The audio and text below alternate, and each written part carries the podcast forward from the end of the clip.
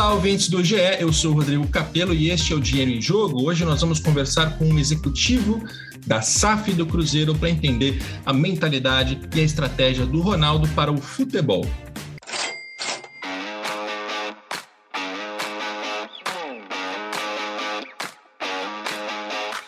Neste episódio, eu tenho a ajuda de um colega meu, um colega que eu gosto muito, Gabriel Duarte, repórter da Globo Minas Gerais, setorista do Cruzeiro. Tudo bem, Gabriel? Tudo bem, Capelo? Um abraço a todo mundo que está nos ouvindo aqui.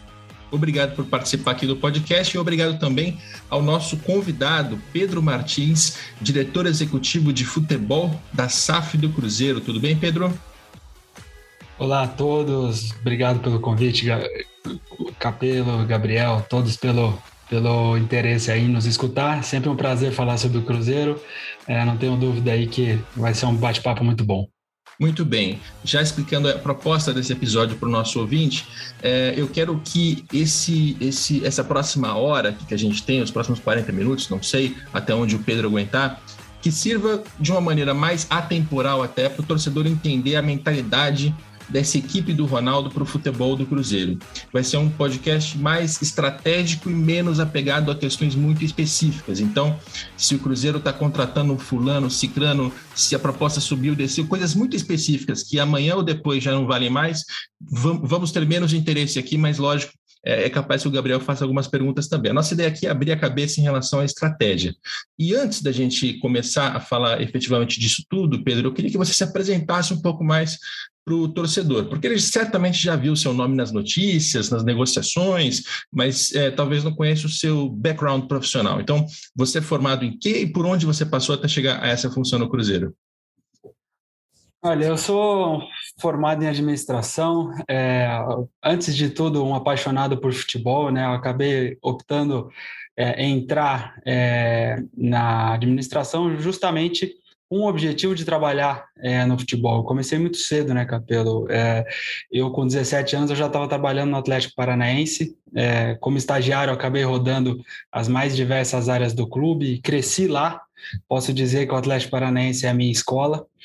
E, e depois saí do país para é, vivenciar aí outras oportunidades. Passei no Queen's Park Rangers também como é, um aprendiz ali, né, no momento que o clube estava subindo da, da segunda para a primeira divisão. É, fiz minha especialização é, na Universidade de Liverpool e logo depois aí é, recebi o convite para voltar para o Atlético Paranaense, aí de maneira mais específica, trabalhando é, no departamento de futebol, é, contribuindo aí ativamente para trabalhar, para formatar o planejamento estratégico de futebol do clube. É, e ali fiquei por cinco anos, é, a gente conseguiu é, construir os principais pilares ali de, de, desenvolvimento do futebol do clube, que hoje ainda permanecem lá, obviamente com é, modificações, ajustes e melhorias. É, depois, é, eu topo ir para a Ferroviária, primeiro como um, um, um, elo de ligação entre os dois clubes, o Atlético Paranaense e a Ferroviária, e depois como é, já tinha iniciado um projeto, já tinha começado uma, uma nova concepção de futebol lá no clube, eu é, acabo optando por sair do Atlético para ficar como diretor executivo na Ferroviária. Aí foi minha primeira experiência como executivo de futebol, é, e ali a gente conseguiu é, reorganizar bastante o projeto de futebol do clube, é, fazer com que a Ferroviária não só subisse de divisão é, depois de 20 anos aí disputando divisões de acesso no Campeonato Paulista, mas também reorganizar é, projeto de categorias de base, futebol feminino, né?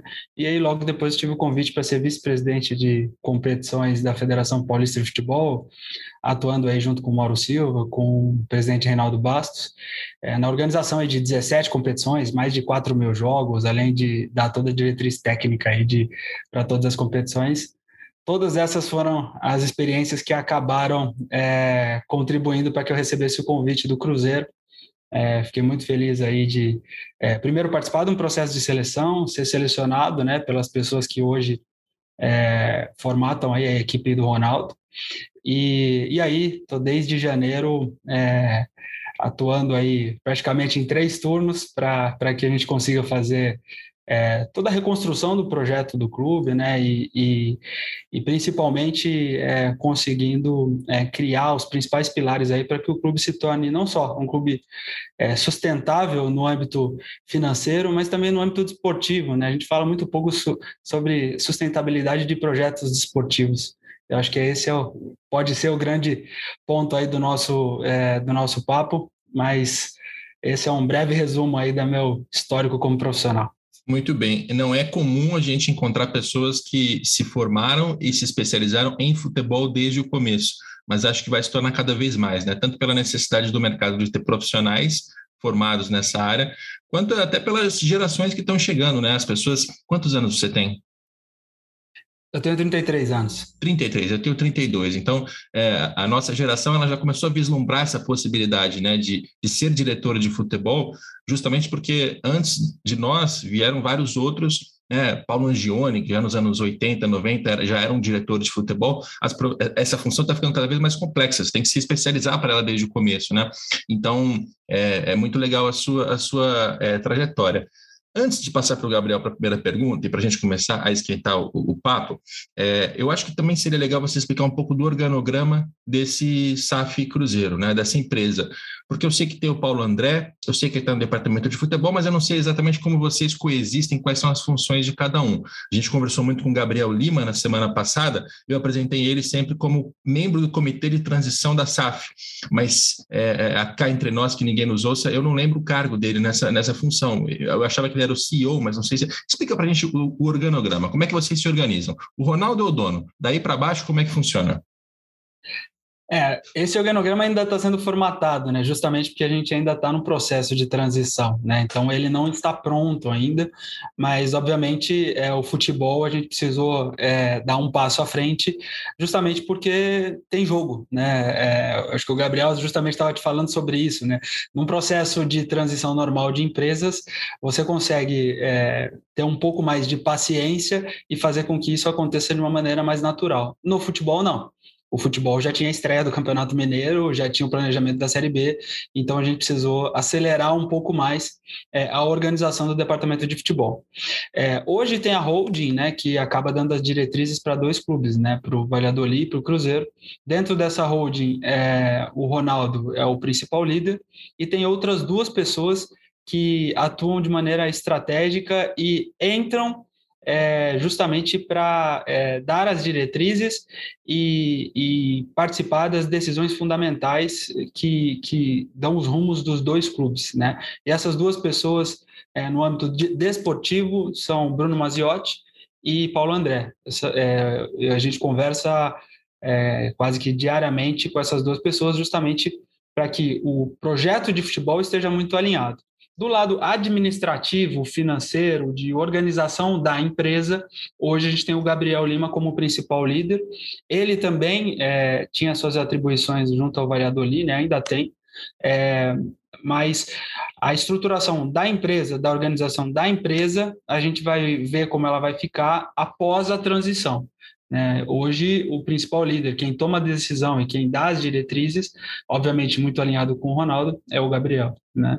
Então, é, o clube está funcionando muito bem dentro dessa maneira, mas eu não tenho dúvida que daqui 30, 60 dias a gente vai ver uma organização ainda melhor, justamente para que é, o processo decisório seja mais rápido, seja mais ágil é, principalmente quando a gente fala de organização é, de pilares fundamentais para organizar novas receitas, para é, estruturar centros de custos, enfim, toda a área de é, é, funcionamento da empresa, isso a gente deve ver aí é, nos próximos 30 a 60 dias. Pedro, você citou a questão duas vezes aí dos pilares que vocês estão tentando construir dentro do Cruzeiro. que pilares que são esses que vocês querem deixar para o Cruzeiro e desenvolvê-los ao longo do trabalho que vocês vão, vão efetivar no clube? Então, Gabriel, é, o principal ponto no nosso, na nossa visão, é, quando a gente fala de é, elaboração de um projeto desportivo, é, primeiro é, foi é, definir um norte, né, deixar bem claro onde o clube quer chegar e como ele quer chegar. Obviamente, todo clube quer ganhar jogo, né? É, essa é, é, é, o principal é, objetivo de todos. Mas como você quer fazer isso? Como você quer ganhar jogo, como você quer se tornar uma organização sustentável e que através da sustentabilidade financeira você consiga ter sucesso desportivo, é, essa foi a primeira pergunta que a gente fez quando a gente foi conversar com todos os colaboradores, atletas, enfim, com as pessoas que é, hoje fazem parte do, do projeto. E, e, a partir dessa premissa a gente começou a, a construir o como tomar decisão. Né? Então hoje o Cruzeiro é, tem uma forma de jogar bem clara é, e essa, isso não é uma característica do Pesolano e sim uma característica da empresa. E aí sim, o Pesolano foi selecionado em função dessa característica. Né? Então, quando a gente fala de é, é, uma equipe agressiva que quer manter a posse de bola no campo adversário, é, que quando perde a bola reage imediatamente, é, enfim, os, os, fundamentos de um jogo atrativo em que você é protagonista, isso foi desenhado. E aí, que treinadores que a gente pode trazer que respeitam esse modelo? Por que, que isso é um pilar importante? porque isso acaba dando as diretrizes de como vai, você vai tomar a decisão, não só na escolha do treinador, mas também na contratação de atletas, mas também na formação de atletas, enfim, é, é como você vai é, tomar suas decisões dentro do departamento de futebol isso já está muito alinhado e já está claro para todos que não é, um cara, não é uma característica pessoal. A gente não está jogando assim porque o Pesolano gosta, e sim porque o Pesolano foi escolhido em função dessa característica. Esse é um ponto importante. O segundo ponto que, que a gente vem é, modificando dentro do clube é colocar a instituição acima de todos. Né? Quando a gente é, olha a indústria do futebol, existe uma, uma necessidade de se criar é, vilões ou heróis. Né? Então, a todo momento, você está procurando é, as pessoas que são responsáveis pelo sucesso. Né?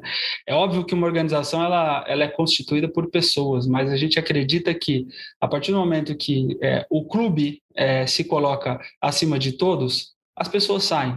Eu tenho falado bastante que eu vou sair do Cruzeiro. Não sei em quanto tempo, não sei quando, não sei como, mas eu vou sair. E o nosso grande objetivo é construir uma organização que esteja pronta para a próxima pessoa que vai sentar nessa cadeira, para o próximo treinador que vai assumir a equipe e para os próximos gestores que podem chegar. Né? Então, quando você coloca a instituição acima de todos, fica muito mais fácil é, construir o caminho para muitas decisões que são tomadas aqui. Aí não é o gosto do Pedro, é o que é melhor para o Cruzeiro. Né? Na hora que eu estou tomando decisão, eu sempre tiro um pouco, procuro tirar né, a questão pessoal é, desse, dessa decisão e, e, colocar a instituição à frente. Né? É, e, e, um outro ponto é, é, não deixar o departamento de futebol funcionando é, apenas na mão de uma comissão técnica. Então, a gente estruturou as outras áreas. Então, a gente tem hoje tem um departamento de performance e saúde extremamente competente, trouxemos pessoas de mercado para que pudessem atuar é, dentro dessa área e também é, fizemos um esforço para reter alguns talentos que já estavam na organização. Montamos um departamento de análise de desempenho mais robusto para que o tomador de decisão, que é o treinador, ele tenha cada vez mais embasamento, não só em dados, mas também em estudos é, até subjetivos para que ele compreenda o contexto em que ele está inserido e um departamento de análise de mercado. Né? É, a gente não quer ficar refém do mercado, a gente quer se antecipar às demandas do mercado, então a gente também trouxe novas pessoas para essa área. Então, através de, do estabelecimento desses pilares, a gente não vai ficar só refém do gosto pessoal da, do, do treinador ou do diretor, mas sim nós vamos ter as outras áreas funcionando com, é, de maneira muito alinhada com o objetivo macro do clube. Então, é, dentro de todo esse cenário que eu te passei, a gente acredita que o Cruzeiro ele vai estar mais sólido como organização e como instituição e, e não refém de decisões pessoais. E vocês trabalham com prazo para solidificar esses pilares, vamos dizer assim, dentro do Cruzeiro. E queria que você falasse desse desafio ao mesmo tempo de solidificar esses pilares que vocês traçaram lá no início da, da estratégia para o Cruzeiro, e ao mesmo trabalhar com o imediatismo do futebol, principalmente do futebol brasileiro. É, o treinador perdeu três jogos, ele já está pressionado e, e, a torcida está cobrando. E, claro, vocês também têm objetivos esportivos, é, claro, de resultados, como você diz, mas ao mesmo tempo tem essa questão realmente dos pilares. Como que vocês trabalham essa questão do, do, do, dos pilares e, ao mesmo tempo, é, responder a cada, a cada jogo é, para manter esse, essa estratégia, esse projeto que vocês traçaram inicialmente. É, tudo isso que eu, que eu falei, é, a gente, obviamente, colocou objetivos de curto, médio e longo prazo. Né? É, não tenho é, nenhuma é, ambição ou objetivo de que em três meses de trabalho isso já vai estar é, implementado de maneira plena e, e funcionando é, dentro de uma, de uma ótima rotina. Né? A gente acredita que isso vai ser implementado ao longo do tempo. a lógica já está aí, mas é óbvio que a gente precisa atuar de maneira incisiva em alguns momentos. Né? Então, é, hoje a equipe já está disputando o Campeonato Mineiro. Dentro do, do Campeonato Mineiro, a gente estabeleceu alguns objetivos e, e esses objetivos eles é, vislumbram o sucesso na Série B. É óbvio que queremos ganhar o Campeonato Mineiro? Sim, né? a gente entra na competição para ganhar, mas queremos que a equipe é, atinja seu nível de maturidade no Campeonato Brasileiro. E aí é, requer a avaliação dos jogadores que entenderam e compreenderam esse novo modelo de jogo, que se adaptaram a isso, e também a analisar o mercado para ver quem pode, dentro do nosso patamar financeiro, é, qualificar a equipe. Isso é simples? Não, é difícil para caramba. É, é muito complicado, justamente nesse momento em que o Cruzeiro não tem uma capacidade de investimento muito alta. Né? Então, é, a gente precisa encontrar esse equilíbrio e acreditar que o que vai fazer o Cruzeiro subir é a qualidade de trabalho. É, normalmente, a indústria do futebol, você fica olhando para fora para resolver os problemas. Né? Ah, eu sempre quero uma nova contratação, eu quero sempre quero uma nova pessoa. Você sempre olha para fora. A gente está olhando para dentro. Né? A gente acredita que com trabalho de qualidade, a gente vai melhorar jogador, a gente vai melhorar a equipe, a gente vai melhorar treinador, né? É, assim a gente vai conseguir fazer com que o, o trabalho seja sustentável é, ao longo do tempo. É, também é complicado quando a gente fala da indústria do futebol, no futebol brasileiro, é, o meio externo. Né? Quando vem três derrotas, vem uma chuva de críticas. Né? E a gente vem procurando ponderar a avaliação, justamente, não é porque ganhou muito que está tudo certo, a gente acredita que o trabalho está em processo de evolução, e não é porque perdeu que está tudo errado. É óbvio que você precisa sentar, analisar o que está acontecendo, fazer correções e seguir em frente. É, essa é a forma de trabalhar que está sendo colocada pelo, pela equipe, por essa nova gestão, é, e requer aí também uma, um trabalho de venda é, para o meio externo, para que essas pessoas também acreditem num novo modelo de trabalho que não é ser reativo ao que estão falando lá fora, e sim acreditar no que está sendo construído aqui dentro. Até por isso eu acho que esse episódio vai ser bem útil para o torcedor, porque conhecer mais da, da estratégia, da filosofia de vocês é fundamental para que se confie nesse projeto. E gosto quando você diz que o, o treinador ele é uma peça, obviamente, importante dessa, dessa engrenagem, né? é, mas na verdade é uma engrenagem importante dessa máquina, mas ele não é uma pessoa que, quando for embora, vai levar todo o conhecimento debaixo do braço com ele e vai deixar um futebol desconfigurado, descaracterizado, que é o que a gente vê acontecer com os treinadores de maneira geral. E aí, já que vocês contrataram um treinador não faz muito tempo, afinal o projeto é novo, eu queria que você contasse um pouco mais do processo de escolha desse, desse técnico, do, do Pesolano. Eu vou lembrar até que é, teve uma, uma, entrevista recente, talvez não tão recente assim, do treinador português chamado Renato Paiva. Ele, ele deu entrevista para canais portugueses e ele falava da, do processo seletivo que o Independiente del Valle é, executou para escolhê-lo. E assim, foi uma, um negócio que quando a gente compara com o Brasil, parecem assim malucos ou gênios fazendo, né? Porque teve um processo muito longo de entrevistas, é, de, de, entendimento de quais eram as propostas de jogo dele, modelo, como é que ele treina, como é que ele faz, toda a metodologia. E aí depois ele volta para várias etapas desse processo seletivo. Ele conversa com os membros da diretoria, tem duas, quatro horas ali. Eu não lembro exatamente os prazos da, da dessa, desse processo, mas eu lembro que foi muito muito alongado, assim, foi um processo muito muito sólido. Se vai dar certo ou não, se é o melhor treinador ou não, são outras questões, mas assim a estrutura da escolha foi, foi invejável. Então eu queria que você contasse um pouco mais para a gente. Eu, eu, vocês não tiveram tempo de fazer mesmo, o mesmo processo aí, porque o clube está no processo de compra, tá? A gente conhece, beleza. Mas como é que vocês escolheram o Pesolano?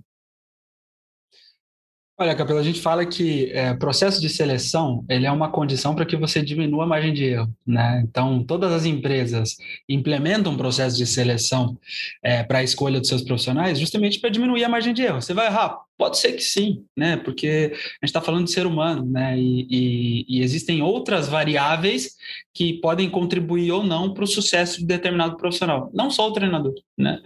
É, e, e o nosso grande objetivo, e aí dentro do departamento de futebol, a gente vem procurando fazer isso, é justamente estabelecer processos de seleção para entender se essa pessoa está devidamente alinhada ou não é, com os objetivos e metas do clube. Né? É, não, não estamos fazendo ainda como gostaríamos, porque a gente tem, teve que tomar muita decisão em pouco tempo, trazer muita gente também, né? mas o nosso objetivo é estruturar esses processos cada vez mais para que se torne uma cultura e uma prática né, para que o clube é, consiga não só selecionar seus talentos, mas entendê-los. Por que, que você está trazendo essa pessoa para o clube? Né? Acho que isso é, é fundamental.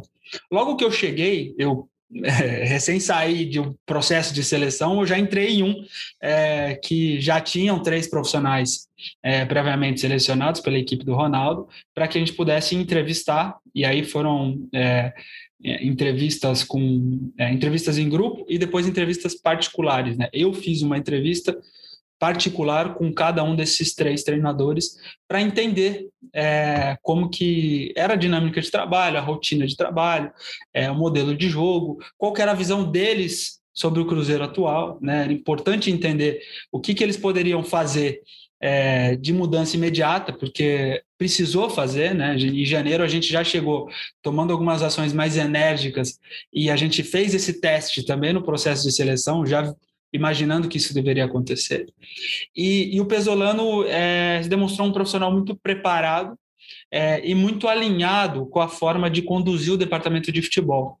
É, existem alguns treinadores que é, preferem é tomar a frente do processo e, e, e fazerem tudo por conta, né? E o Pesolano topou fazer participar de um processo de, de, de construção coletiva, é, e isso foi um diferencial enorme para que a gente pudesse tomar uma decisão é, e escolhê-lo como um líder, né? É, e, e para a gente é, isso fez total diferença, né? E, e eu acredito que contribuiu para que a gente ficasse um pouco mais tranquilo é, com relação à decisão que a gente tinha que tomar. E também é, você já estabelece um pacto inicial com essa pessoa sobre como que as coisas têm que funcionar. Então, se ali na frente é, tem algum, uma, alguma necessidade de ajuste de rota, você já fez esse pacto lá, lá atrás de, e, e, construiu uma, um, um modelo é, para gerenciar o clube, não só no momento bom, gerenciar o clube no momento bom é muito fácil, né? mas no momento de dificuldade, de complexidade, é, e aí que a gente vai ter que demonstrar não só união de pensamento, mas também é, um nível de alinhamento aí para que é, a gente consiga fazer os ajustes e, e seguir em frente. E você já começou até a, a, responder o que eu vou te perguntar agora, mas eu quero saber mais sobre a identidade do Cruzeiro dentro de campo. Assim, qual é o futebol que vocês esperam ver dentro de campo? A gente tem ouvido, até para fazer de novo uma comparação, é bom ter paralelos para a gente se situar. Eu entrevistei o John Textor, que acabou de comprar o Botafogo, e o John Textor chegou já com uma mentalidade é, bem delineada do que ele quer ver em campo. É lógico que, entre a vontade dele e a execução tem um longo caminho, né? E vai, vai exigir dinheiro, bastante paciência e muito trabalho mas ele diz, olha, ele gosta do jeito que o Bayern de Munique joga, ele gosta do jeito, do jeito que o Barcelona jogava quando, quando ganhava, né? Porque hoje em dia o Barcelona está uma desgraça, está tá, tá um, começando um processo também de reestruturação, mas ele quer ver um time que tenha zagueiros que sejam muito tranquilos, muito técnicos, que não deem chutão, que saibam, que tenham velocidade, que consigam fazer as alas, as alas correrem bastante, ser muito rápido é, e ao mesmo tempo ter muita posse de bola, etc. Então ele deu ali algumas diretrizes e pelo menos o torcedor do Botafogo, daqui a seis meses, um ano, dois, três, ele vai poder olhar para trás e falar assim: olha, está funcionando. Aquilo que o John Textor disse que ele, que ele vislumbra para o futebol do Botafogo está aqui, consigo identificar. É, e no caso de vocês, o que, que o Ronaldo chegou para o Pedro e disse? Né, quando ele te contratou, ele, ele, ele deixou assim: olha, o jeito que eu gostaria de ver o Cruzeiro jogar é desse aqui. Isso, isso parte do Ronaldo, é, e se não parte, parte de quem? Como é que é essa identidade que vocês estão é, vislumbrando? Acho que tem, tem duas diretrizes principais. Né? A primeira é óbvio, a, a diretriz do Ronaldo. É, existe uma forma que ele acredita que é a melhor e a ideal é, do Cruzeiro funcionar dentro e fora do campo, né? não é só a forma de jogar, mas também a forma de funcionar fora. E, e existe uma, uma demanda dele de, de ajuste e adaptação ao que está acontecendo nas melhores práticas. Né? Então, assim, se a gente quer montar, montar um projeto que seja moderno e ao mesmo tempo competitivo, a gente precisa olhar para fora. A gente precisa olhar para o melhor futebol do mundo e entender o que, que a gente consegue absorver e o que, que a gente consegue trazer e, e adaptar pro, não só para o futebol brasileiro, mas para a cultura do Cruzeiro. Né?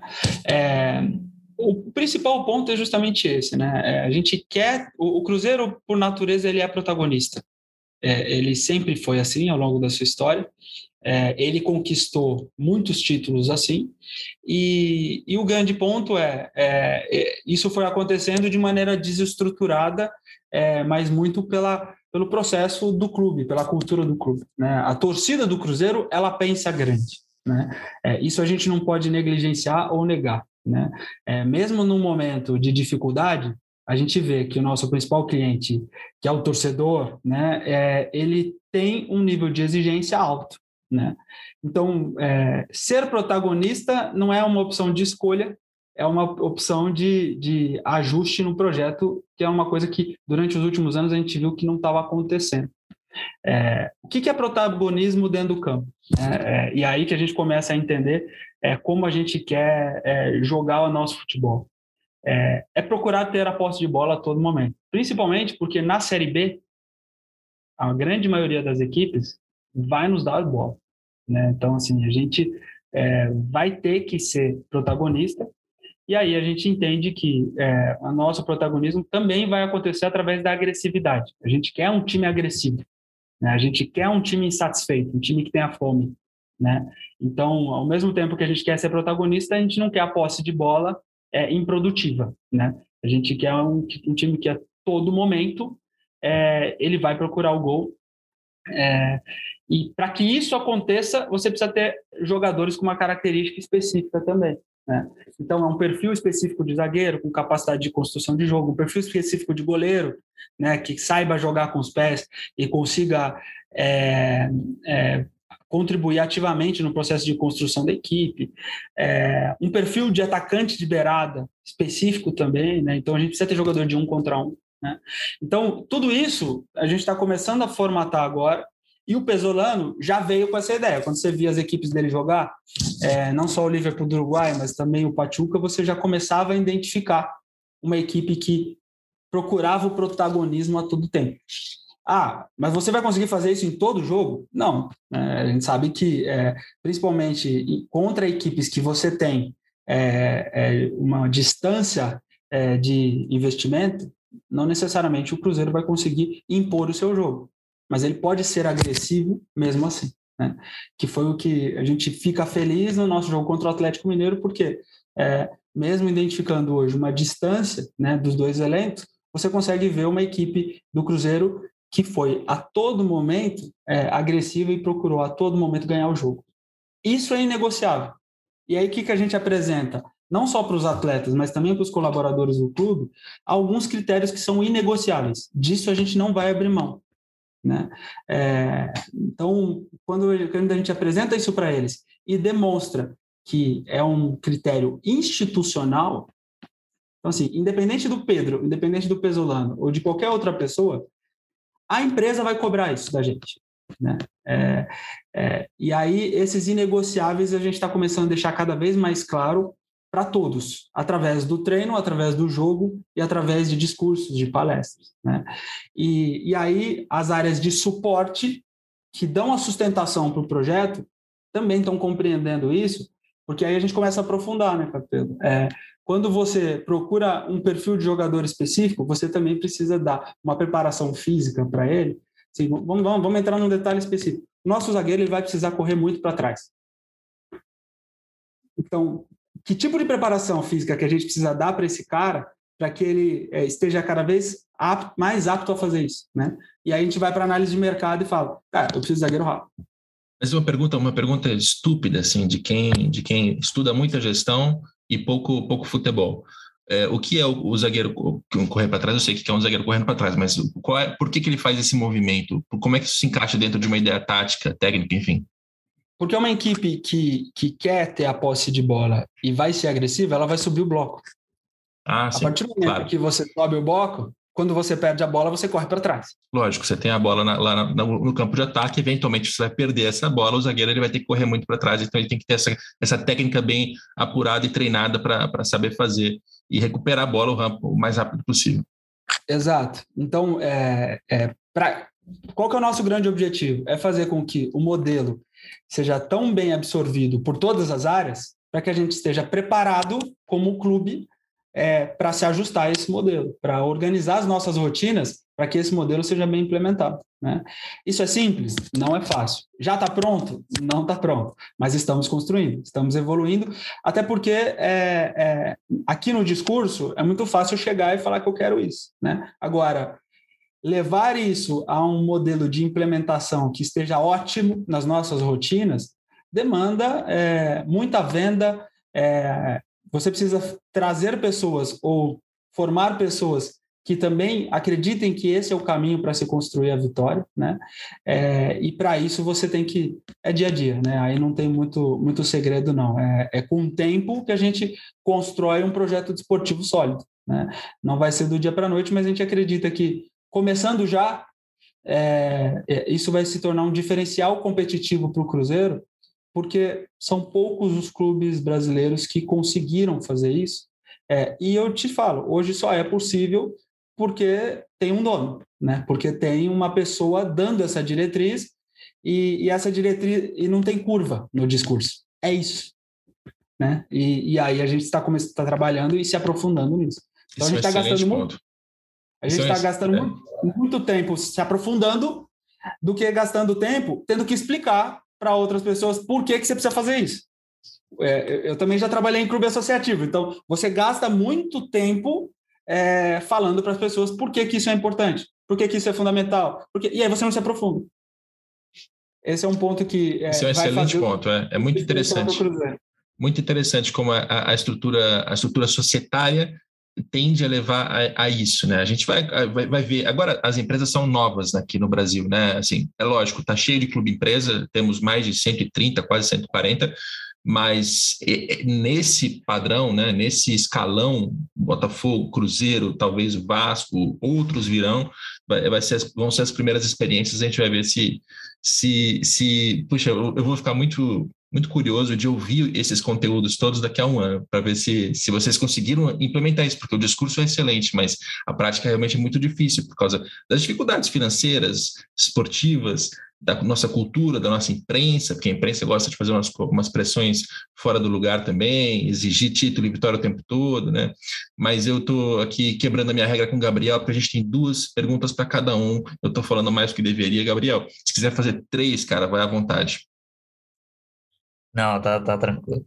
É, até em cima do que você falou, Pedro, da questão dos objetivos a curto, médio, longo prazo, é, até para o torcedor do Cruzeiro entender, quais são esses objetivos, detalhadamente? Quais são os objetivos a curto prazo, por exemplo, esse ano? Qual o objetivo do Cruzeiro? Temos esportivos, até de, de, de, de implementação do, do, do, jogo, da filosofia de jogo que vocês querem.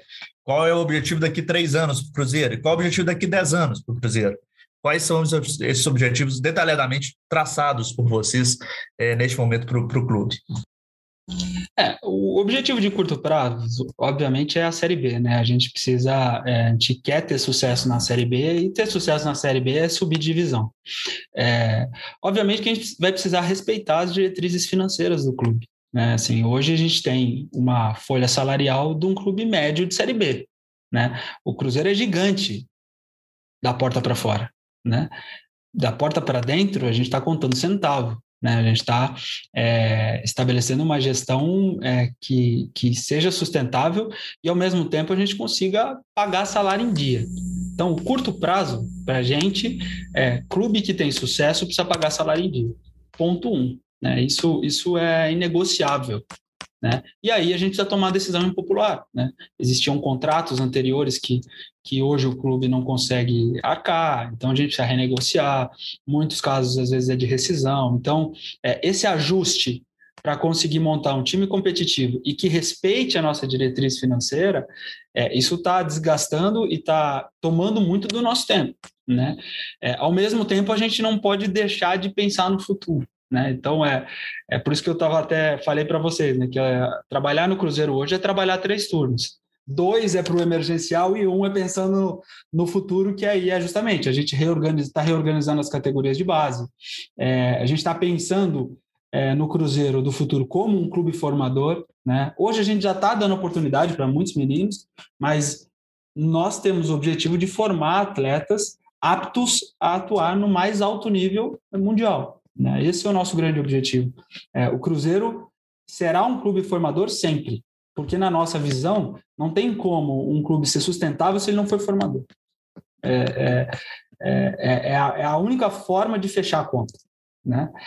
Então, na nossa visão, é abrir o caminho para que cada vez mais a gente consiga colocar atletas de alto nível na equipe principal, jogando pelo Cruzeiro, né? Dentro das nossas características. Então, formar atletas que também respeitem as características de jogo do Cruzeiro, isso é importante e fundamental, né? E aí, aí vem aquela pergunta, né? Assim, ah, mas então vocês vão fazer um modelo só de jogo, top-down, sub-14, sub-15? Não. A gente quer formar o atleta com capacidade de entender o jogo. O cara que entende o jogo, ele se adapta ao modelo. Né? É, esse é o grande ponto. Então, é, essa é uma visão de médio e longo prazo. É, quando a gente fala de objetivos desportivos, aí é retomar o caminho de protagonista que o Cruzeiro é, constituiu ao longo da sua história e que hoje está um pouco distante. Mas é voltar para a Série A, voltar para as competições continentais, né? E, e entrar para brigar de fato nessas competições. É, hoje é um cenário um pouco mais distante, mas a gente acredita que através de um modelo sustentável, quando a gente chegar, é, esse não, não, tem mais um caminho de volta. Né? É, é, manter o modelo de gestão e fazer com que o clube, ao longo do tempo, e aí, através de investimentos, consiga ter equipes competitivas, é, onde o seu diferencial competitivo vai ser é, é, a sua identidade. O diferencial do, do, do, dessa gestão não vai ser o dinheiro, vai ser a sua identidade. A gente vai ter o jeito cruzeiro de jogar, o jeito cruzeiro de tomar decisão.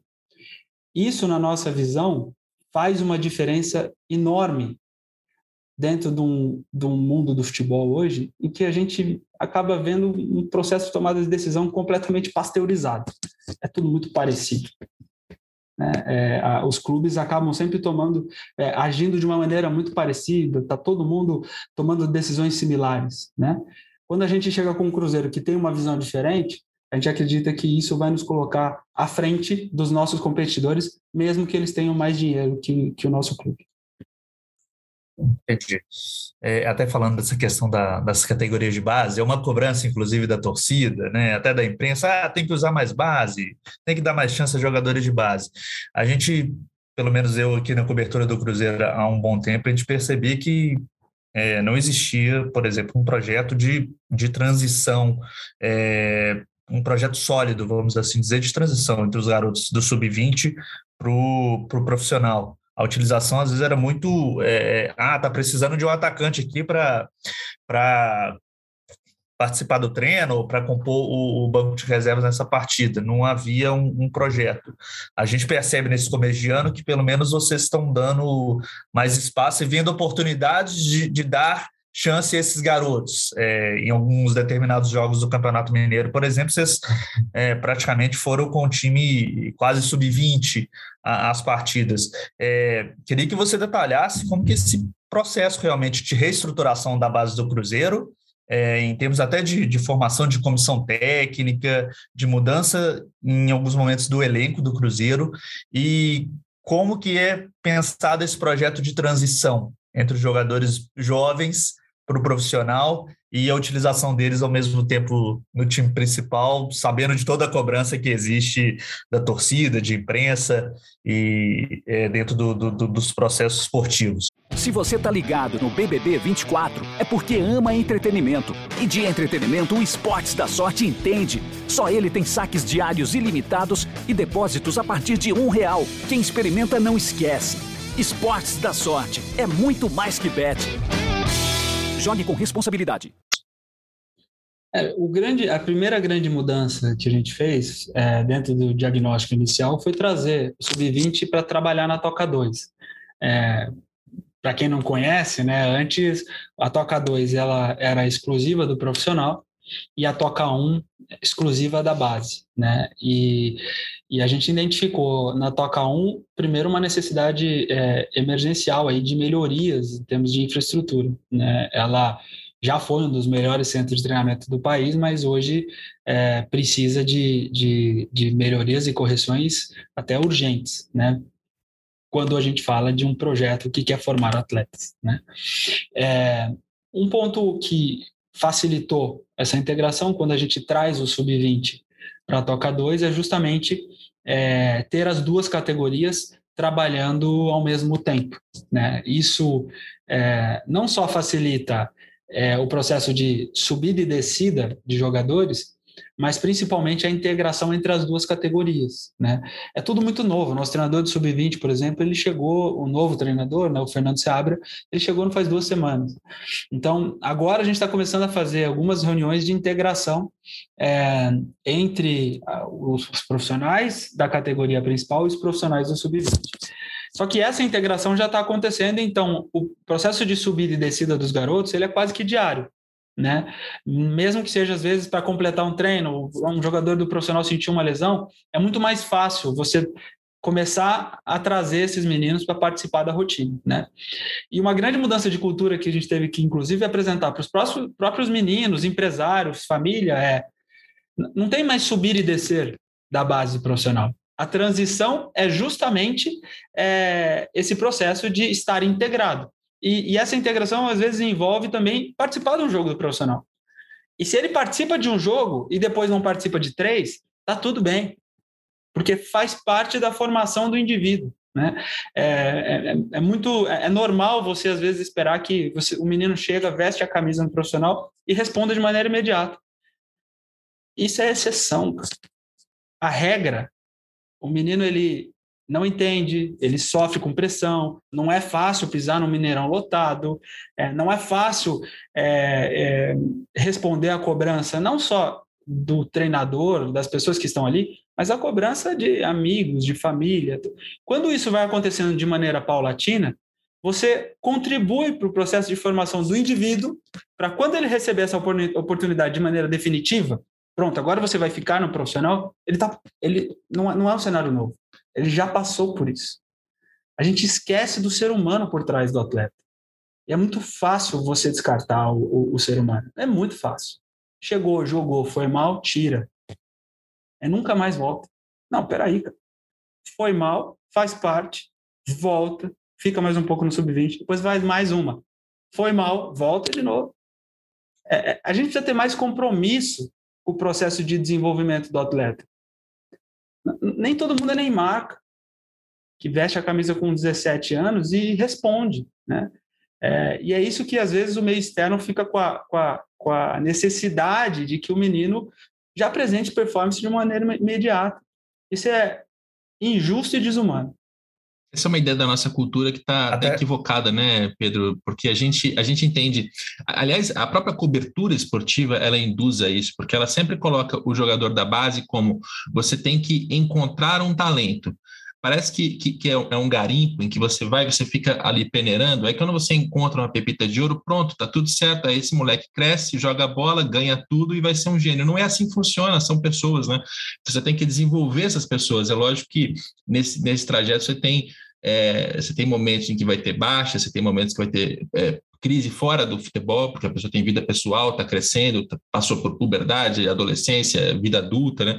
É muito difícil, cara. A gente tem que mudar o jeito como a gente vê essa formação de, de jogadores. Mas eu, eu, eu falei para caramba e interrompi o Gabriel. Gabriel, você tem o direito da terceira pergunta na sequência. fair play, fair play total aqui. Não, até dessa questão do que o Pedro falou, é, que a gente não vai ter todo, toda vez um Neymar na base, né? Isso realmente é, a gente percebe, né? É raro a gente encontrar um, um jogador fora da, do normal, né? Mas eu queria tocar até num ponto específico, que não é o grande objetivo, mas falar do Vitor Roque. É um garoto que a gente percebe que se adaptou muito bem ao profissional, com 16 anos, ele teve a primeira oportunidade com 16 anos. Queria perguntar como que é feito esse trabalho é, com esse jogador específico. É um jogador que a gente vê que nesse começo está um pouco fora da, da, caixinha, vamos dizer assim, dos jogadores da base. É um jogador que gera muita expectativa também da torcida. Como que é feito esse trabalho? É, até multidisciplinar com ele, vamos dizer assim, e em relação aos outros garotos, é, dessa comparação com ele. É um garoto que hoje, a gente está falando hoje, 19 de março, é um garoto que virou titular do Cruzeiro. É, como que é feito esse trabalho com, com o atleta, com os pais, com, com o entorno desse, desse jogador especificamente? É, o, o nosso objetivo não é, não só com o Vitor Roque, né, mas com todos que estão se consolidando agora na equipe principal, porque tem alguns que estão começando a jogar mais que os outros, né? O Daniel, o Giovanni, é, tem alguns meninos que começaram, é, que entraram, tiveram oportunidade e estão apresentando uma performance maior do que a média dos outros sub-20 que também tiveram oportunidade. É, esses casos, a gente tem o, o máximo de cuidado e carinho para que eles entendam que eles estão num processo de transição para a equipe profissional. Mesmo o Vitor Roque, que a gente tem visto que já nesses primeiros jogos tem feito gols, tem sido decisivo, né? A gente precisa é, explicar e, e, deixar claro na cabeça dele de que é, ele ainda é um jovem de 17 anos está assumindo mais responsabilidades? E quando você dá mais responsabilidade ele assume? Você tem que dar mais né? E, e, e mas isso de uma maneira muito controlada é, e, e, entendendo que pode ser que ele acabe oscilando ao longo desse processo. Se não oscilar ótimo né? E aí a gente vai dando mais né? E aí você vai valorizando vai dando mais importância para o atleta que demonstre que ele está conseguindo a, a superar é, não só aos desafios profissionais, mas também o nível de pressão, é, a, a, todo o entorno que envolve um menino que muitas vezes já é importante, inclusive na sustentação da sua família, né? Então, e, é, eu gostaria que o Cruzeiro, inclusive, já tivesse mais preparado para dar mais estrutura e mais apoio para um menino como o Vitor Roque ou para esses outros meninos que estão começando a se consolidar na equipe principal. Mas o primeiro ponto é, é, é, deixar claro na cabeça deles de que eles são meninos e que estão é, conseguindo apresentar performance. E aí a gente vai dosando, junto com a comissão técnica, junto com todos que estão participando da gestão da carreira de todos eles, é, esse processo de dar mais responsabilidade e, e, e, e ao mesmo tempo, dar, cobrar mais por essa responsabilidade. Né? É, é sempre muito legal, muito interessante ver esses jovens talentos aparecendo, porque a gente é, acaba vendo que o futebol brasileiro ele nos surpreende a cada, cada vez mais, né? Vai apresentando esses jovens talentos e, e é sempre muito é, legal ver esses atletas que apresentam soluções, que apresentam é, alternativas mesmo em jogos, por exemplo, como esse em Tum Tum, que era um jogo com contexto completamente é, atípico, e ele conseguiu, além de fazer um gol, fez, fez jogadas muito boas, né? Mas acho que o, o resultado de tudo isso é a responsabilidade. Nós precisamos ser responsáveis é, com o processo de transição de todos esses talentos, e, e eu não tenho dúvida que, com responsabilidade, a gente vai conseguir fazer com que eles entendam as etapas que eles estão superando dentro do, processo de formação do Cruzeiro. Muito bem, eu vou fazer as minhas últimas duas perguntas. E aí, se o Gabriel tiver uma, uma, uma última para fechar o episódio, ele coloca, se não, tudo certo. É, até porque a gente tem que liberar o Pedro aqui. Eu vou fazer uma pergunta difícil e uma pergunta fácil, Pedro. Eu vou começar com a difícil. É, a gente hoje entende melhor a diferença entre os projetos do Botafogo e do Cruzeiro em termos financeiros, especificamente falando de investimentos, porque o John Texor tem que aportar 400 milhões de reais e o Ronaldo tem que aportar 50 milhões de reais suponho eu até que esses 50 milhões já tenham entrado e, e, diante das necessidades do Cruzeiro, que são gigantescas, né, com, com dívidas sendo protestadas na FIFA, transfer ban, vocês, vocês estão, é, em, em, português bem claro, mais ferrados do que o Botafogo em termos de dívida de curto prazo. A gente sabe disso, eu não estou te perguntando nada do ponto de vista financeiro. Agora, tratando-se da expectativa do torcedor, tratando-se da, da, necessidade de reforços, é, da cultura imediatista que a gente tem no futebol brasileiro, na torcida, na imprensa, como é que vocês vão fazer um futebol vencedor tendo é, inevitavelmente muito menos dinheiro do que um, um, dono que chegou ao mesmo tempo, com a mesma assessora, que vai, vai gerar esse tipo de comparação? Como é que vocês vão se sobrepor?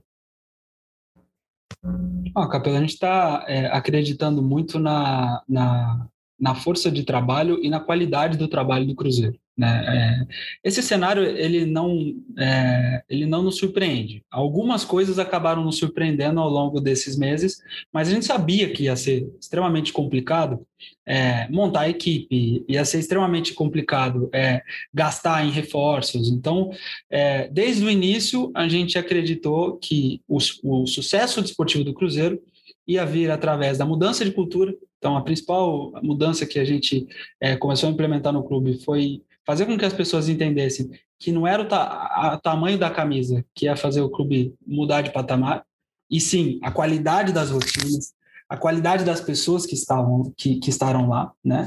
É, e, e, outro, é, a gente acredita que é, com é, esses pilares que eu falei, performance e saúde, análise de desempenho, análise de mercado, a gente vai conseguir ser mais assertivo. Né?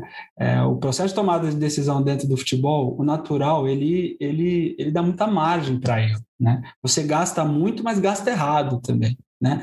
Nós vamos errar? Vamos. Né? A gente vai gastar errado? Acreditamos que vamos, mas queremos errar pouco. Né?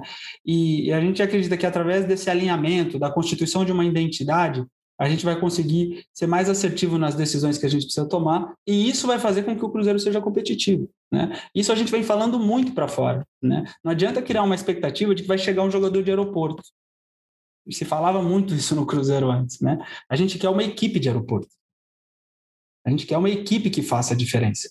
E para a gente conseguir fazer isso, é, a gente acredita muito no, no, trabalho do dia a dia, da Toca 2. Hoje a gente já tem um grupo extremamente comprometido. Os atletas que estão lá hoje é, compraram a ideia de reconstruir o Cruzeiro. A gente tem uma comissão técnica muito competente e a gente tem uma equipe de apoio, suporte é, e de gestores que, que esses também vão fazer a diferença é, quando a gente falar de uma competição como a Série B. Isso vai nos garantir acesso? Não.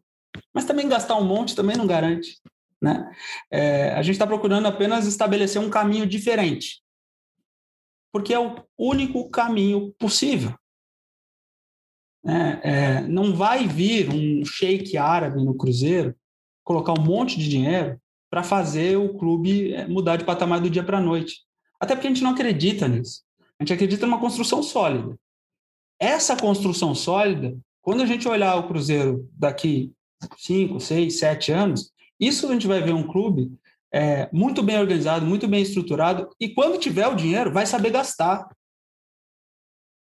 Porque é, é através desse momento de dificuldade, passando por ele, é, estabelecendo processos é, sólidos e com um, debates muito bem constituídos, quando o Cruzeiro estiver reorganizado financeiramente, ele vai saber gastar e aí vai gastar direito, e aí vai investir certo. Né? É esse o grande objetivo do clube. Né?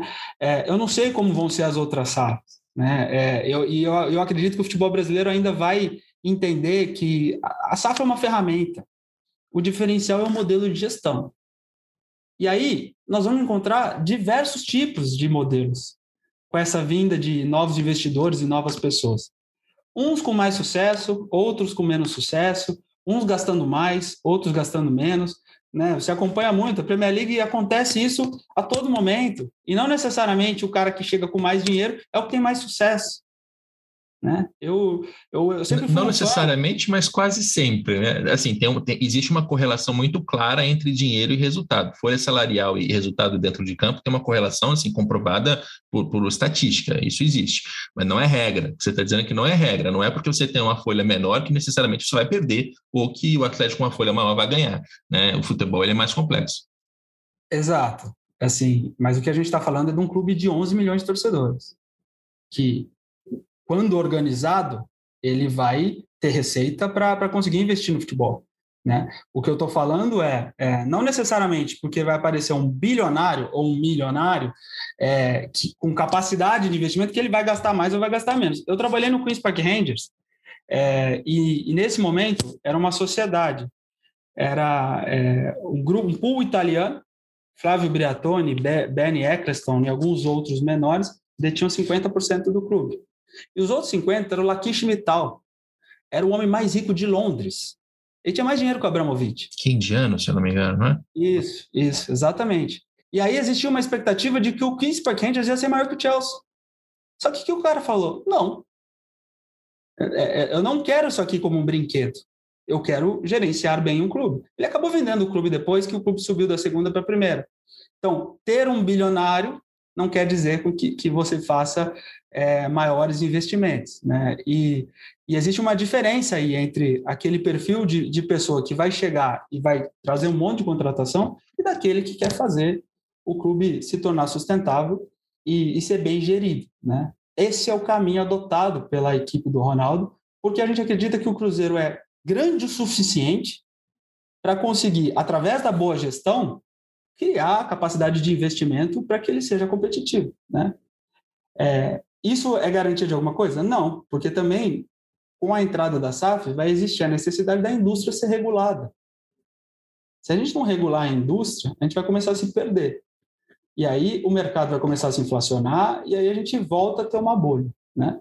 É, mas isso é um outro debate. Mas, é, é a gente o, vai abrir mais uma hora de podcast aqui para falar de fair é, financeiro. Mas o, o, grande ponto que a gente acredita que vai levar o Cruzeiro ao seu caminho de protagonista é a boa gestão e não o investimento desmedido. Muito bem, eu reconheci o nome do, do bilionário indiano, estava tentando lembrar por quê, é porque no meu mestrado aqui, uma, uma das tarefas que eu, que eu fiz foi a de, de analisar melhor a estrutura societária do KPR, do Queen's Park Rangers, que é um colega de mestrado que é fanático pelo KPR. E já que a gente está em terra estrangeira, eu aproveito como gancho para minha última pergunta, que vai ser molezinha, como eu prometi. O Ronaldo tem o Real Valladolid, né, desde 2018. Esse projeto esportivo ele, ele já está em andamento. O Paulo André, inclusive, é diretor esportivo de ambos os clubes, e, e você cuida só de Cruzeiro? Esse, esse é o organograma? Exato. É, o Paulo André ele dá diretrizes né, estratégicas de futebol para os dois clubes. Né, o Paulo André e o Bruno Maziotti. Né? É, e, e aí eu sou o diretor de futebol do Cruzeiro e o Valladolid também tem a estrutura de gestão do futebol dele. É, ainda não existe a integração é, como a gente gostaria, mas até semana passada estava aqui o coordenador metodológico do Valladolid. Então a gente já começou a fazer um trabalho, ele veio muito mais para um diagnóstico inicial, um profissional de altíssimo nível, é, e aí com o tempo, né, é, principalmente passando, superando essa etapa inicial aí de consolidação da SAF, a gente vai começar a ter uma integração maior entre os dois clubes. É isso. É, essa não era a minha pergunta fácil. Minha pergunta fácil é a seguinte: é, a gente, até o último episódio que a gente publicou aqui no, no podcast foi sobre MCO, né, as multinacionais. E, e existe uma dúvida hoje é, até que ponto esses, essas operações do Cruzeiro e do Valladolid vão, vão estar integradas. Então, é, de maneira prática, assim, você, por exemplo, já olha no elenco do, do Valladolid e pensa, cara, tem um zagueiro aqui que tem, a, ele sabe, ele, ele consegue correr para trás com, com muita técnica do jeito que a gente precisa. Já existe esse tipo de olhar ou ainda está cedo demais? E num, num médio prazo, isso vai existir? Vai ter um intercâmbio de jogadores, mais até do que um intercâmbio de, de metodologia, de conhecimento? É, hoje a gente já acompanha, né? Obviamente, o Valladolid não tem como não acompanhar, até pela, é, pela integração das pessoas. Então, volta e meia a gente fala como foi o jogo do Valladolid, né? Como está o Valladolid. É, hoje a gente não não está é, pensando ou construindo ida e vinda de jogadores, né? Até porque a gente acredita que essa é uma próxima etapa do projeto. Né? Isso, é, o Cruzeiro já precisa também estar um, um nível de organização e de funcionamento que permita essa ida e vinda, né? Saída dos jogadores do Cruzeiro daqui para o Valladolid e vinda de lá para cá. Mas é um caminho possível. Né? A gente acredita que isso pode acontecer, até porque é, tem sinergia e, e, e, interesse aí. Imagina se as duas equipes estiverem na Série A, por exemplo, né? Existe um, uma possibilidade é, disso acontecer.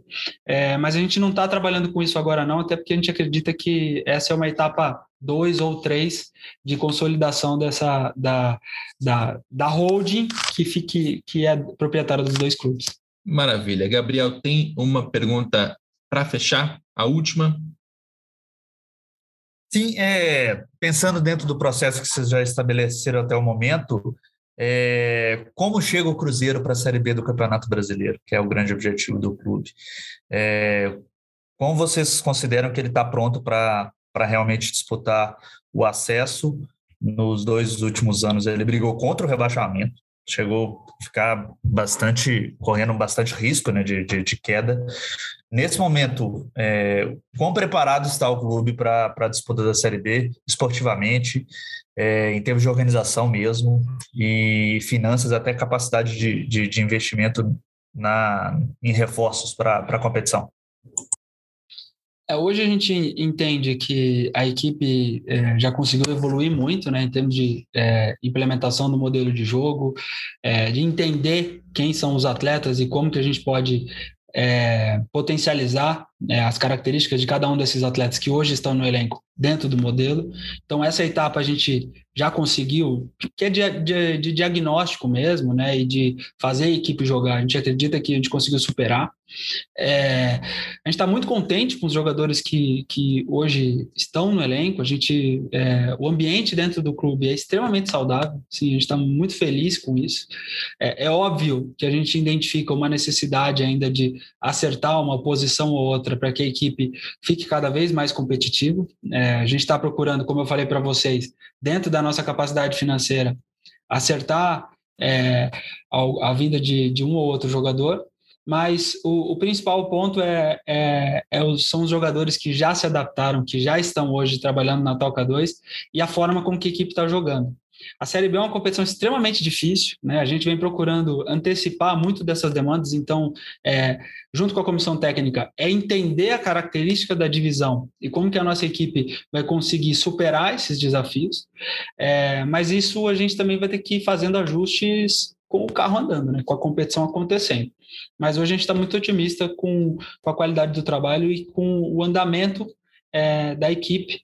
É, o, o, campeonato regional mineiro ele serviu para isso, né? Para que a gente fizesse testes e mudanças e, e, e, e conseguisse chegar numa equipe aí que, que estivesse madura para iniciar a competição.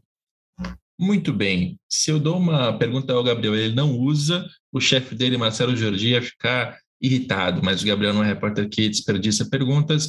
Obrigado pela sua participação aqui, Gabriel. Obrigado pela ajuda para apertar aqui o Pedro Martins. Eu que agradeço a oportunidade, agradeço Pedro também pela oportunidade de espaço para a gente fazer algumas perguntas. E vamos ver como o Cruzeiro vai se desenvolver no, nessa reta final de Campeonato Mineiro e, e da Série B. Muito bem. Lembrando aos nossos ouvintes que, se quiser ficar muito bem informado sobre o Cruzeiro, acompanhe o Gabriel Duarte nas redes sociais. Ele está no Twitter, com certeza, e talvez em outras que eu não conheço. Pedro, obrigado pela, pela participação aqui no podcast. Espero que você tenha curtido. É, não é sempre né, que, o, que o diretor executivo de futebol é demandado para responder essas perguntas. Geralmente você está sempre sendo questionado sobre reforço, se chega aquele jogador, se, se sai o outro. Então, espero que você tenha gostado dessa, dessa experiência um pouco diferente. Eu que agradeço, é, Capelo, Gabriel. O debate foi muito bom. É sempre muito legal falar sobre o projeto, né? Como que a gente está pensando o futuro do clube. Sempre um prazer. Gostei muito do papo.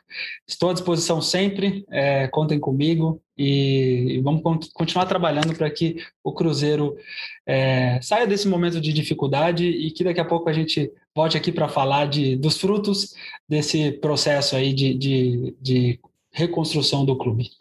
Muito bem. E eu, assim, espero ter contribuído para que o nosso ouvinte, o torcedor do Cruzeiro em especial, forme a sua opinião sobre esse projeto, né? Até porque é, politicamente a coisa não está fácil, financeiramente você tem várias questões contratuais. O Ronaldo, nesse momento, ainda não comprou o Cruzeiro de fato, ele está nesse processo, apresentou condições, né? As, os dias e semanas dos cruzeirenses vão ser bem agitados, e eu acho que com esse episódio você tem mais um ponto de vista, mais uma, uma parte desse projeto para você entender qual é a cabeça do Ronaldo, o que, que pode ser o Cruzeiro SAF e, e formar a sua opinião.